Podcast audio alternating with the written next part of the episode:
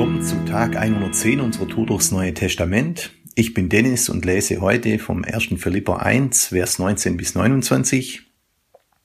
Aber bevor ich das mache, noch kurze äh, Einleitung, weil wir jetzt ja mit Epheser durch sind, äh, wie das hier ist mit äh, der Philipper. Also Paulus schreibt hier diesen Brief an die erste Jesusgemeinde in Europa. Das sind die Philipper, das ist eine römische Kolonie in Mazedonien.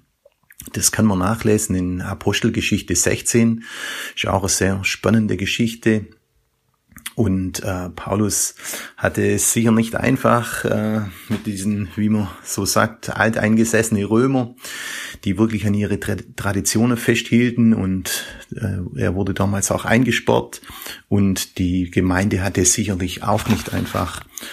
Und diese Philipper haben Paulus im Gefängnis unterstützt, wahrscheinlich finanziell, und somit schreibt Paulus diesen Brief an die Philipper.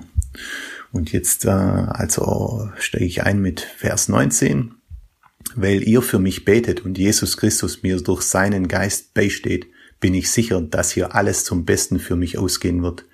Ich hoffe inständig und bin zuversichtlich, dass ich während meiner Gefangenschaft nicht schwach werde und versage, sondern dass Christus wie bisher, so auch jetzt durch mich bekannt gemacht und geehrt wird, sei es durch mein Leben oder durch meinen Tod.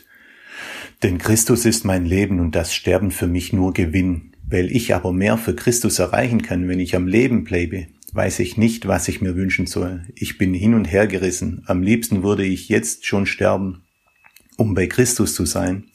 Das wäre das Allerbeste. Andererseits habe ich bei euch noch eine wichtige Aufgabe zu erfüllen. Deshalb bin ich auch davon überzeugt, dass ich weiterleben werde und euch allen erhalten bleibe.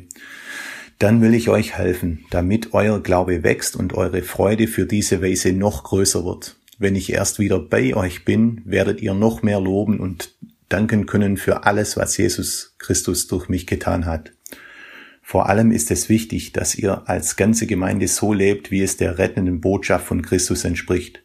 Ob ich nun zu euch kommen kann und es mit meinen Au eigenen Augen sehe oder ob ich nur davon höre. Ich möchte, dass ihr alle durch Gottes Geist fest zusammensteht und einmütig für den Glauben kämpft, den diese Botschaft in euch geweckt hat. Lasst euch auf keinen Fall von euren Gegnern einschüchten. Euer Mut wird ihnen zeigen, dass sie verloren sind, ihr aber von Gott gerettet werdet. Ihr habt nicht nur das Vorrecht, an Christus zu glauben, ihr dürft sogar für ihn leiden. Damit kämpft ihr nun denselben Kampf wie ich. Und wie dieser Kampf aussieht, habt ihr ja früher selbst mit angesehen. Jetzt kann ich euch davon nur berichten. Und ja, also das ist ja in der heutigen Zeit schon eine krasse Message, wie Paulus hier oben schreibt im Vers 23, er ist da komplett hin und her gerissen, wird am liebsten sterben das wäre das Beste für ihn, dann wäre er mit Jesus, aber andererseits kann er mehr für Jesus erreichen, wenn er am Leben ist. Und natürlich ging, ging ihm's in dem Gefängnis wahrscheinlich nicht sonderlich gut, aber für ihn wäre wär Sterben einfach und sein wirklicher Auftrag ist hier Menschen von Jesus zu erzählen. Und wenn ich mir das so überlege, äh, was mich eigentlich davor abhält, Menschen von Jesus zu erzählen oder Jesus vorzustellen, dann sind es oft Sachen wie, dass ich dann irgendwie ein komischer Vogel bin oder ja, so mal über was anderes schwätze wie die meiste Leute.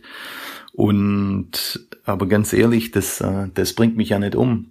Aber wenn ich mir dann überlege, aber wenn ich jetzt so an Paulus denke und denke, ähm, ja, wenn aber äh, Sterben eigentlich ja noch super wäre, weil ich dann mit Jesus bin, dann ist das eigentlich eine riesige Ermutigung und ja eigentlich ein tolles Ding und das äh, finde ich klasse und ermutigt mich total, Menschen von Jesus zu erzählen und ich hoffe, dich äh, ermutigt das auch.